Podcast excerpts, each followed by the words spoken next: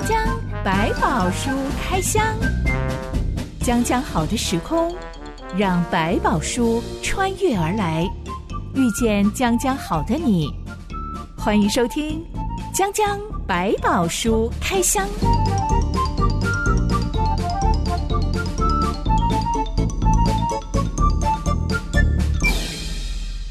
百宝书里有百宝，让知心和小凡哥为你开箱来挖宝。Hello，我是知心。Hello，小凡哥。民间信仰都说不要随便向神明许愿，如果许了愿，一定要记得还愿，是，不然不只会倒大霉，嗯，可能求来的命会被收回哦。是，嗯，我们前几年有一个红极一时的手游游戏，嗯。嗯，就讲到了还愿这件事情，那是一个非常惊悚的鬼片游戏，就是恐怖游戏，对不对？我当然是不会碰它喽，但是我大约看过他的报道，这个手游故事。是背景跟神明许愿啊，没有还愿啊，所以这个家族神明可以合法来收一个人的命啊，嗯、然后其他人要怎么样救他的命啊？连本带利要收回来。老实说，这种民俗信仰真的是蛮惊悚的，嗯、真的是最好不要向那种神明许 愿啊，对，给自己找麻烦。其实圣经也有提到，基督徒可以向上帝许愿跟还愿，嗯，但是我们的许愿跟还愿跟民俗信仰有很大的不同。我们的许愿还愿不是用等价交换的概念，比如说我要许一个多大的愿，我就要给更多的东西。在献祭的仪式里面，似乎有这么一个提醒，比如说在还愿的祭的里面，我应该要注意什么？但它不是一个常态性的祭礼，它只是提醒你要重视你跟上帝说的话，然后你才能够看得到上帝回应你的东西，致上你的感谢，让周边人知道说我感谢上帝有应允我的祷告。这种方式，所以它也没有到一个夸张的价格。可是，比如说你跟其他的，像我们会听过四面佛，有很多人跟他许愿，对不对？可是你要还愿的方式里面，可能要有一定的严重，或者是到一个相当的代价，才能跟你的愿望相称。我听过好几次有基督徒一脸不好意思的分享说，其实我十八岁要考大学的时候，我曾经祷告向上帝求说，如果你让我考上某某大学，是，那我就连续去教会去四年。是我，我就做一个很虔诚的基督徒的那种概念。对，嗯、但他们会很不好意思的分享这件事情，是说，呃，我只有大一去教会，后来太忙了，好多社团、系学会，然后我就忘记了。是是是。等到他们出社会之后，遇到了各种挫折，想说该怎么办呢？想到啊，我还有上帝可以求救啊，这才想到。嗯我当初没有还愿耶，每一个这样子分享的人，他们从来都没有因为没有还愿而被上帝处罚。你没有跟上帝更亲近，那是你的损失啊。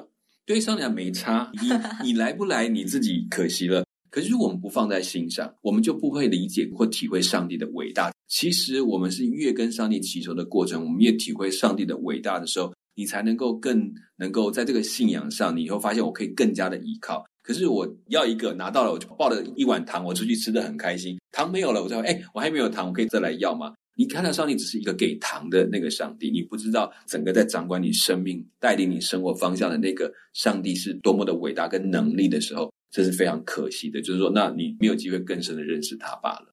想跟上帝许愿还愿的人，嗯、要特别提醒自己，你所许愿的对象不只不是只是一个投币式贩卖机而已。对对，我求求很多，然后就给我一个，然后像是再求一次，我再拿一个这样子而已。他比你想的还多，而且他等着你去探索。是，是，我觉得当你承诺的你去做的时候，反过来讲，获得最多的可能是你自己。那我该怎么表达我对于上帝成就超过我所求所想的感谢呢？嗯，我觉得，其实，在我们讲所谓感谢，第一个就是我回应，不仅是对自己，甚至也对你身边人说，我很感恩上帝给我的东西，我对这些事情存了感恩的心。第二个，你有没有重新思考说，那你到底给我这一切的目的是什么？要我的生命用什么样的方式去能够荣耀你？我是不是可以真的是成为一个做你的门徒的生命？你教导的，我愿意照着去行。其实有时候很多。这些给予过程，上帝也给我们挑战。你有了这些，你愿意按照我的心意去做吗？这可是更难的一件事。还是我有了之后我就来用我在我自己上？还是主你给我的这一切，让我开始懂得学习分享，按着你的心意分给每一个需要的人。甚至有时候我变成自己是先给了人家，但是我相信我的上帝会供应给我。这种的生命就变成另外一种的阶层了，因为我的生命是你的。当我们对于自己被给予的好东西由衷的感恩的时候，是、嗯、我们是很自然的会想要把它分享给别人的。是，嗯，而且也容易在你身上看到，哎，如果上帝都愿意给我这样爱我，怎么去爱人？这件事情就从你的动作当中开始看到说，说你到底从背后是什么，让你愿意成为这样的一个人？可以透过你看见上帝，我可以给你啊，因为我还会有这种概念，在他的心里面。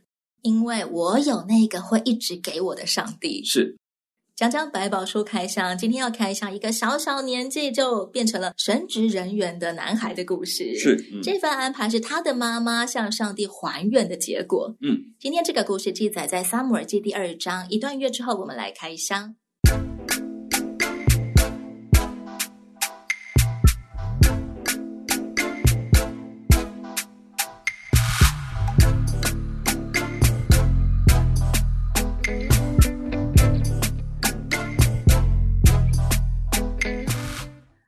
曾经是个不孕的女人，她每一年来到示罗向上帝献祭的时候，都哭求上帝能够使她受孕。嗯，这个祷告在某一年献祭完后成真了。她生下一个男孩，取名叫做撒母耳。撒母耳断奶之后，哈娜把他带到示罗的圣殿，交给祭司以利，说：“我祈求我要得这孩子，耶和华已将我向他所求的赐给我了，所以我将这孩子献给耶和华，使他终身归给耶和华。”我忍不住想，如果今天儿子出生了，嗯，但哈拿这个妈妈看儿子，哇，好可爱哟、哦，我好爱你哦，舍、嗯、不得了，我想送给上帝了，也就是反悔不还愿了。故事又可能会变成怎么样呢？当还愿要想替代，就是说不想给出去，我要做一个替代的方式，是有一些献祭的规则是可以去做处理的，可能要折多少只牛羊之类的之类的，对，但也有一些是绝对不能折的，那就是这种角度。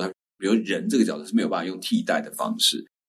有人开玩笑跟我说，因为撒母耳实在太丑了，妈妈受不了，我的脾气太糟，所以 然后刚刚好不可能，对，不可能。对，我们看到后来的表现，你就知道这孩子应该不是这样。妈妈求了多少年啊，再丑都是他的宝贝儿子，好吗？我们大家都是个开个玩笑，就说啊，可是我们就说，当然这讲一讲也不合理，因为到后来你看到沙漠尔的个性，你会明白他绝对不是一个这么不好搞的小孩，看得出来这个妈妈是甘心情愿，而且。妈妈是教好了，把他交给这个大祭司，他不是不管他，反正养大的时间就是交给上帝，不是他觉得上帝额外给我的时间去陪伴这个孩子，所以他其实很尽心的教导这个孩子，到时候要去听这个话，也明白他要成为一个圣经中一个很重要的礼物还给上帝，所以才会有这么一个顺畅的过程。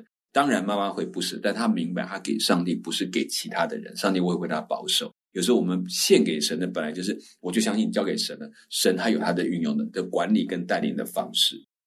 按照哈拿的规划，撒母耳从断奶起就住进了圣殿。嗯、是我们现在人讲到小婴儿断奶，差不多是两岁到四岁中间。嗯、是古代人会让孩子比较晚才断奶吗？嗯，其实差不多，这就是我们一直到现在大概两到三岁，是大概三岁左右，就是算是完全断奶。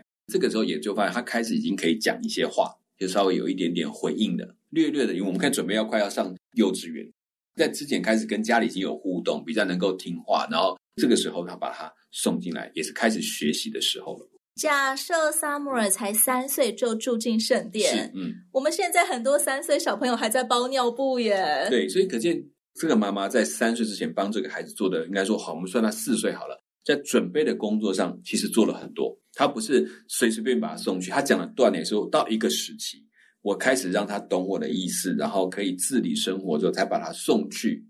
以利必须要身兼幼儿园老师的角色吗？可能在那个时代里面，所谓的断奶开始，可能你就已经有一点懂事，就是知道说，哦，我就是来要听话的，不用照顾他的把屎把尿这样去弄，大概不需要了。但是只是说他必须开始学习跟他们一样一起的生活。不管怎么样，撒姆尔这个小男孩真的很小诶，他到底作为一个圣殿的学徒能做什么呢？嗯，哎，跑腿、呃、拿东西，其实还有包括我们家里面的洒扫、打水。你知道这个，其实，在我们扫地、拖地是擦碗盘，对对对，洗杯子，没错，就是些杂役的东西，就是我们会觉得那叫做啊，这个小孩怎么太小不能做？你回到我们更小的时候来讲，两三岁有两三岁要做的事情。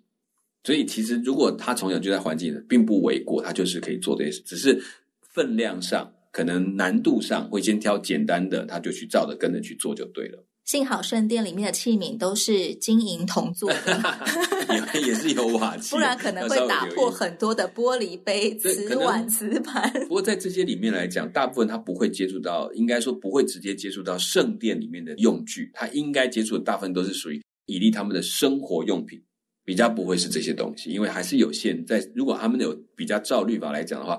正常来讲，沙漠不可以去碰触那些东西的。哈拿后来在撒母耳之后，陆续又生下了三个儿子，两个女儿。嗯、是，他们全家仍然维持着每年一次上示罗圣殿朝拜上帝的习惯。嗯，哈拿每一年来到示罗的时候，都会亲手为撒母耳缝一件小外袍带来示罗。嗯，那是一种普通童装外套，还是给什么样子的身份地位的人穿的外袍？嗯其实有可能比较像他们在当中服侍的人穿的衣服，因为每年他可能随着身量长大，他要准备他的衣服带过去给他，有一套换套新的衣服。我想这个也是妈妈的爱心啦。这个庙宇里面，他们也有从小送进去当和尚的，就父母来有时候没在，也是要塞一点钱给这个师傅帮忙照顾啊，或者帮他买几套衣服啊，然后可以再替换的僧袍啊之类。其实这就在早期的年代里面，很多把孩子送去养，因为自己养不起的，也有这种人。让寺院来养，就从小当和尚，他就每来看他，然后给他一些供应，这样子。在这个当中，对妈妈来讲，这是他唯一可以表达他的爱的方式，所以他就每年预备了这样一套衣服来给他，因为他一定在当中也没有什么钱，那你又要在以利去照顾他，也是没有办法，还必须可能穿剩下的或者是人家替换的衣服。圣经说，撒母耳还没有成年的时候，嗯、就穿着细麻布的以福德，侍立在耶和华面前。我们以前开箱过，以福德是大祭司才能够穿的 背心礼服。对，就是有点像祭司的团队才会去穿的衣服。这一点也就是很有趣，说如果以利也开始让他穿上这个衣服，这是很吊诡的。他才四五岁耶。嗯，第一个可能祭司人不够。就是有点像我们讲辅祭，你知道现在在天主教里面有一些辅祭，就是一定要男小男孩，小男孩，他们就所以有像这个角色在旁边侍立，所以只要进入那个仪式当中，就一定要穿那样的衣服，他不能穿着平常的衣服在那边，他就要站着就要担任那个角色。只是好奇的事情是，为什么撒母耳可以穿？为什么撒母耳变成祭祀团队中的一员？对，对，我们自己也好奇，因为第一个按照规则来讲，他不是立位人。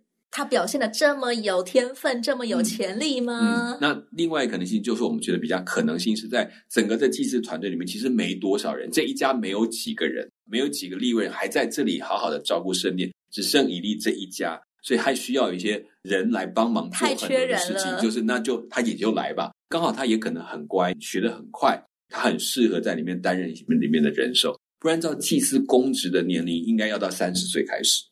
我们再来聊聊哈娜。嗯，哈娜结婚之后有很多年的时间都不孕，她每一年都来示罗向上帝哭求，嗯、直到生下撒母耳之后，后面好像呃子宫开通了一样，陆陆续续生下五个小孩。是，嗯，到底为什么要有前面那一段哭求的时期啊？怎么求都没有的时期？后面又好像她一直都是一个可生育的正常女人一样。是，其实你看到我们在讲，有时候上帝在预备一些人，也在看一个人的心智。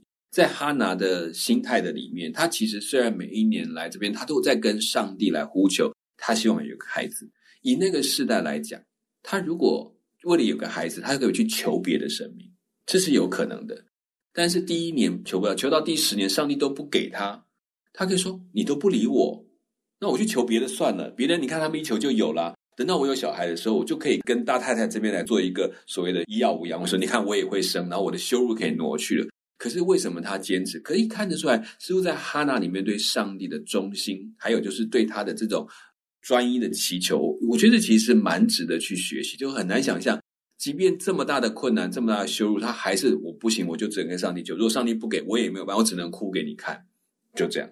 所以这个可能也是一个证明，为什么要由他开始有撒母耳这个角色出来，还包括如果他对上帝这么的用心，那他对带孩子的过程、教养的过程、带着孩子祈求的过程，对上帝的专一性就会很明显的传承到这个虽然年纪还很小的孩子上，就可以理会，甚至能够学习到。其实，在一年又一年的哭求当中，我们也可以更加厘清我到底真正想要的是什么，是我为什么这么想要这样东西。嗯。我会更加的在祷告当中认识我自己，是也在祷告当中更深的认识上帝的心意。对，甚至这样东西其实也在一种信心的试炼跟考验的过程，可以很清楚知道，我其实没有向任何的人求，所以我有了，一定是上帝特别给我。所以在过程当中，他的信心也被上帝认可，甚至对他来讲，这个是一个好时机，我就给了你。然后之后他再有孩子，现在就不需要。再来考哦，我考验你，就是该给你。我知道这时候到了，该赐福你的，我就赐福了。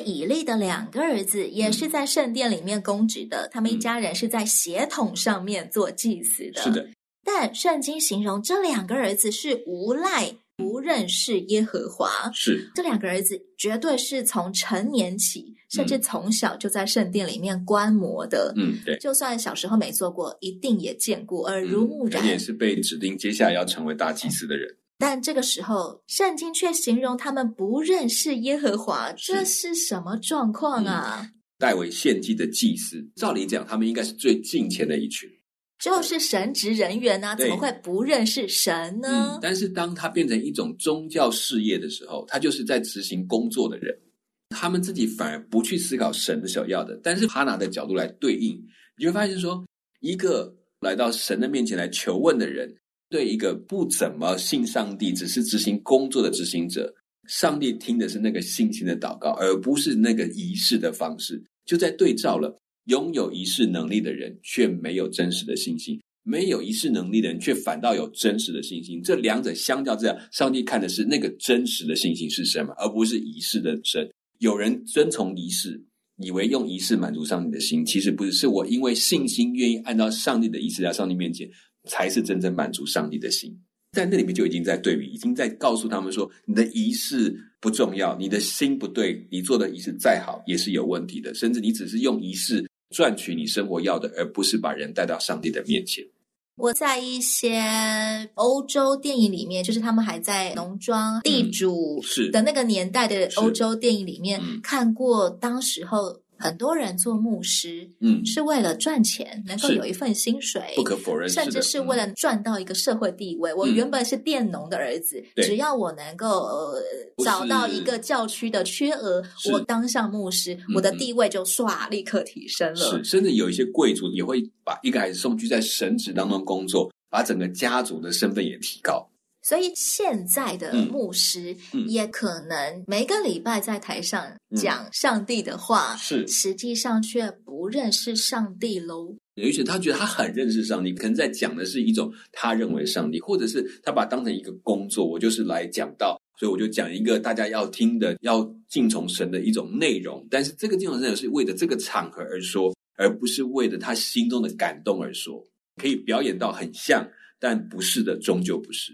也是一件超可惜的事。是，当时民众来献祭的时候，会带着生肉、嗯、脂肪部位要直接烧献给上帝，其他部位就放进分别为圣的锅里烹煮，嗯哼，然后可以分给自家人吃。对，哎，这个做法以前好像没有看过耶。应该说，那个是在某一个像平安祭的范围，有一部分是要分给每一个来献祭的来吃，特别是这种。像他们家族献祭，就是一种平安祭或者感恩祭，它就好像一个宴席一样，上帝与人一起来分享这个美好。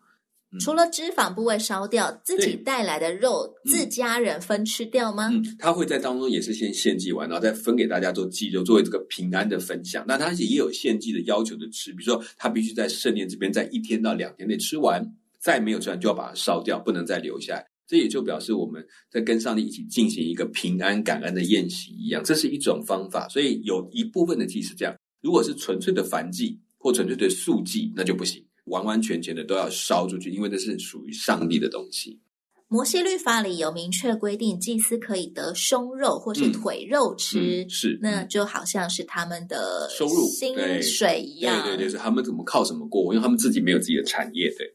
但以利的两个儿子却是派仆人把民众带来要献祭，嗯、不管是脂肪还是肉，嗯，还没烤的、还没煮的，通通都抢去，是，甚至是用威吓、恐吓的手段来抢肉。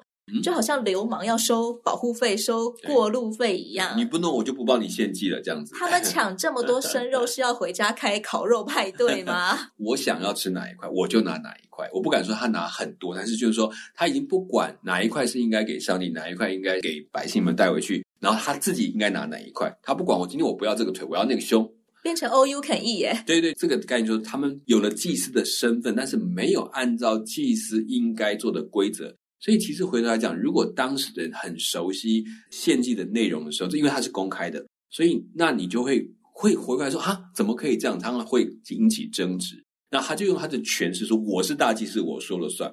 献祭是上帝说了算，不是大祭司算。大祭司按照上帝教的去做。”那所以这个也能够明确的确定说，这两个祭司并不是按着神的心意去行，只是血缘所传递继承的祭司，在上帝眼中，他们已经失去了这个资格。上帝却没有轻看每一个真心来献祭的人，即便他们没有按照规则，上帝看的是你们来到神的面前，上帝要追讨的是这两个人，而不是那些来许愿或者来祷告的人。圣经说，他们的罪在耶和华面前非常严重，嗯，因为他们藐视耶和华的祭物。是，嗯，夏凡哥，你觉得他们两个怎么看上帝啊？在这么多年的黑暗时期下，可能对他们来讲，这个工作就是我们家的一种优势，我们就是靠这个赚钱的。对，我们就是靠这个过活的。所以你看吧，你们都不是我们家族的人，所以你们不可以当大祭司。所以现在献祭，请全部来找我，我同意就帮你献，不同意就不帮你献。但这个事情在过程，他们忘记了真正的决定权到底是谁，而他们是圣殿的事情，就是一种工作，是上天给我的一个好处，所以他其实不把上帝看在眼里，上帝只是他们谋财的工具，所以是我来献祭给你，你靠我得供应，诶，上帝，我帮你赚来这么多肉，诶，我当然有权利多分一点点呐、啊，对不对？反正你也不吃，你就靠这些香气，靠这些人民的崇拜，你才有力量嘛。这个其实观念有点像在迦南地的信仰。第一，可能他完全根本不相信有上帝的存在，这是一种可能；第二个就是他也慢慢像那些外面的那种祭司一样，我是一个控制大家的人，靠这个来过我的好日子，神明也靠我来有机会得到供养。简称神棍无误，这就是概念。这两个无赖儿子甚至跟在会幕门前伺候的妇人上床。是，嗯，什么样的妇人会在会幕门前伺候？比较像仆役，帮忙照顾他们生活的，或者是在账目外预备东西的人，打扫清理啦，后续的一些杂物的协助啦，照顾他们的饮食啊，可能在这方面工作的人。以利已经老到管不动儿子了，或者是可能从小就没在管，嗯，所以现在儿子都这么大了，更加管不动了。嗯，是，以利只能碎碎念念着说。